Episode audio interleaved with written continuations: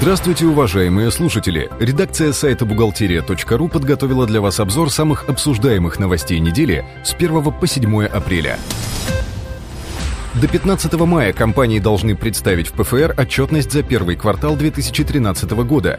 В пакет документов включены новые формы РСВ-1 и СЗВ-6.4, а также опись сведений по форме АДВ-6.2.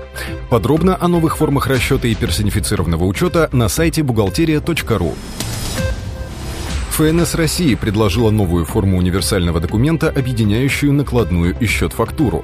Такая инициатива позволит бухгалтерам признавать расходы и принимать к вычету НДС на основании одного документа.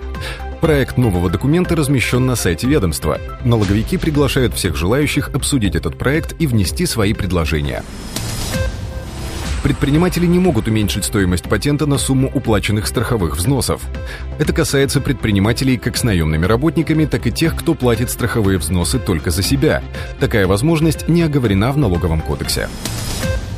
Кассовые аппараты подключат к интернету.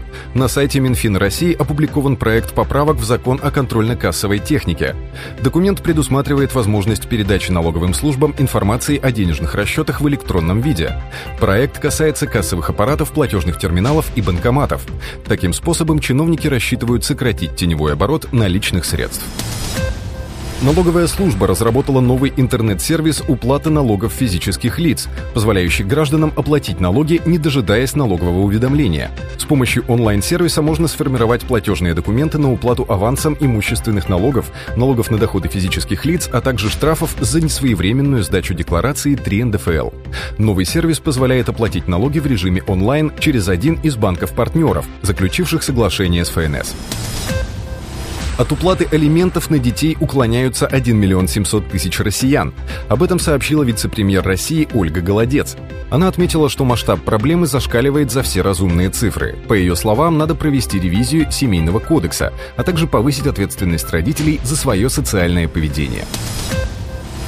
Срок действия материнского капитала может быть продлен, об этом заявил премьер-министр Дмитрий Медведев. Напомним, что действие программы материнского капитала должно быть прекращено в 2016 году.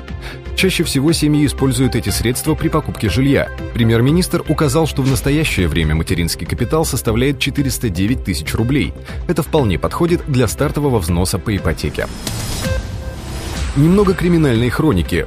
В Хабаровском крае директор строительной компании не заплатил налогов на сумму свыше 23 миллионов рублей. По версии следствия, в махинациях предприниматель использовал реквизиты фиктивных фирм.